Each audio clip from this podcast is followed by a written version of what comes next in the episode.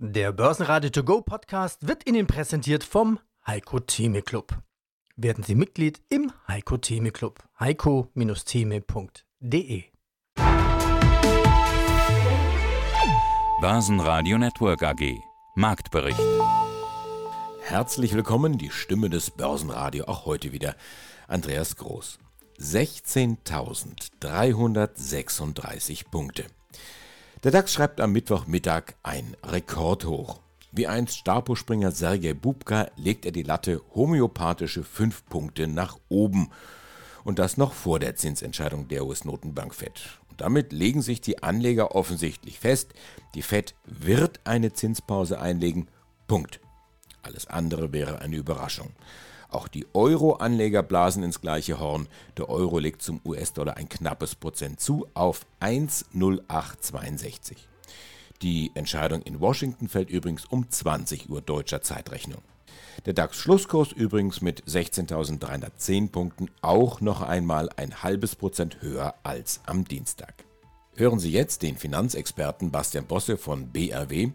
Mit ihm hatte ich ausführlich gesprochen über die neue Datenbrille bei Apple, für Bosse tatsächlich das berühmte One More Thing und ein möglicher Verkaufsschlager, außerdem über das Wunder der gepflegten Lieferketten, Adobe als möglicher nächster Gewinner des Rennens um KI und natürlich Inflation und Notenbanken.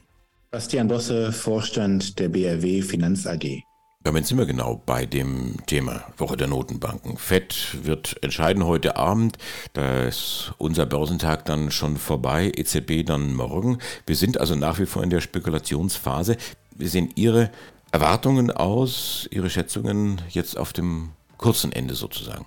Wir sind, Herr Groß, in das Jahr gestartet mit der Erwartung, dass wir weitere Zinsanhebungen am kurzen Ende dies und jenseits des Atlantiks sehen werden. Diese Erwartungshaltung ist bis heute eingetroffen. Wir haben aber auch gesagt, dass mit der Spitze im Verlaufe des ersten Quartales oder des ersten Halbjahres zu rechnen ist. Das sehen wir nach wie vor für relativ realistisch. Also, dass die Fed heute anheben wird, ist eher unwahrscheinlich. Dass sie vielleicht nochmal im Verlauf einer weiteren Sitzung um 25 Basispunkte anheben könnte, ist denkbar, sollte aber nichts mehr sein, was die Märkte wirklich aufschreckt. Die EZB hat da noch einen etwas weiteren Weg vor sich, aber auch nicht mehr einen sehr viel weiteren Weg. Und was viel wichtiger ist aus unserer Sicht, wir sind nicht mehr, wie es noch vor einem Jahr war, in einer Phase, wo man als Marktteilnehmer nicht einschätzen kann, wie schnell, wie stark, wie weit es wohl noch laufen wird. Wir waren ja im Modus 50, 75 Basispunkte schon angekommen und das über mehrere Sitzungen hinweg, sondern jetzt haben wir dort ein völlig anderes Maß an Planbarkeit. Und mit die können wir endlich los. Ja, Moment, ich muss mir gerade noch ein Ticket organisieren. Äh, welche S-Bahn nehmen wir nochmal? Du holst dir jetzt am besten mal das Deutschland-Ticket. Das geht ganz schnell.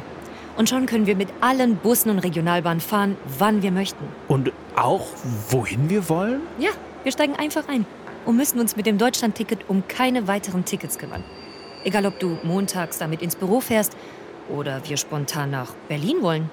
Oder am Wochenende ins Grüne. Okay, das heißt, wenn ich mit den Jungs zum Auswärtsspiel will, steige ich einfach mit meinem Ticket in die Regionalbahn und den Bus und fahre zum Stadion. ja, ganz genau. Aber jetzt geht's erstmal zum Shoppen in die Stadt. Und? Wann möchtest du losfahren?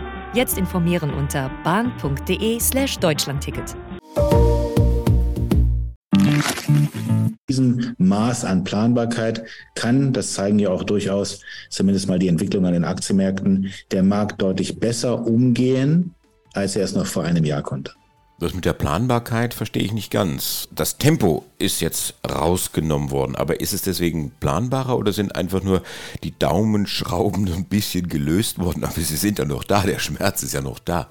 Ja, der Schmerz ist ja relativ. Der Schmerz, es sind ja nur Schmerzen, über die wir sprechen. Das heißt, wir haben ja auch endlich wieder den Genuss von Zinsen. So wie also Geld über haben, müssen wir nicht mehr zwingend in Aktien investieren.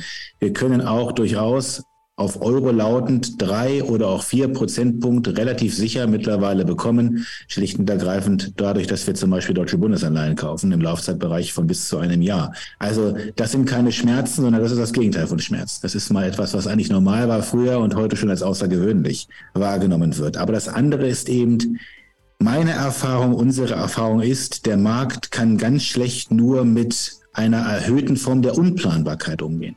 Und wenn man nicht weiß, wie hoch der nächste Zinsschritt wohl ausfallen wird oder wie lange dann 75 Basispunkte Zinsschritte vor sich hergetragen werden, wann dort vermeintlich ein Ende sein wird, wenn also da viele Fragezeichen im Raum stehen, kann der Markt sehr schlecht nur damit umgehen. Mir fehlt ihm die wirkliche Planungsgrundlage. Wenn aber jetzt theoretisch in den kommenden Monaten weitere 25 Basispunkte Schritte folgen würden, wäre das kalkulierbar wäre das planbar. Deswegen haben wir eben auch keine so große Sorge vor einer erhöhten Inflation. Also zwei bis drei Prozent in der Eurozone, drei bis vier Prozent in den Vereinigten Staaten von Amerika. Das gab es historisch auch bereits. Wenn das aber mit dem richtigen Maß an Planbarkeit verbunden ist, ist uns das allemal lieber als ein Szenario, was wir vor einigen Jahren noch hatten, was ja auf Deflation lautete. Also lieber diese Art der Inflation als wiederkehrend etwas, was sich Deflation nannte.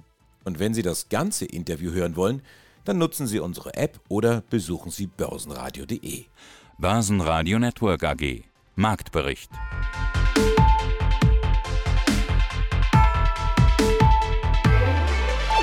Das Börsenradio Nummer 1. Börsenradio Network AG. Der Börsenradio To Go Podcast wurde Ihnen präsentiert vom Heiko Theme Club. Werden Sie Mitglied im Heiko Theme Club. heiko-theme.de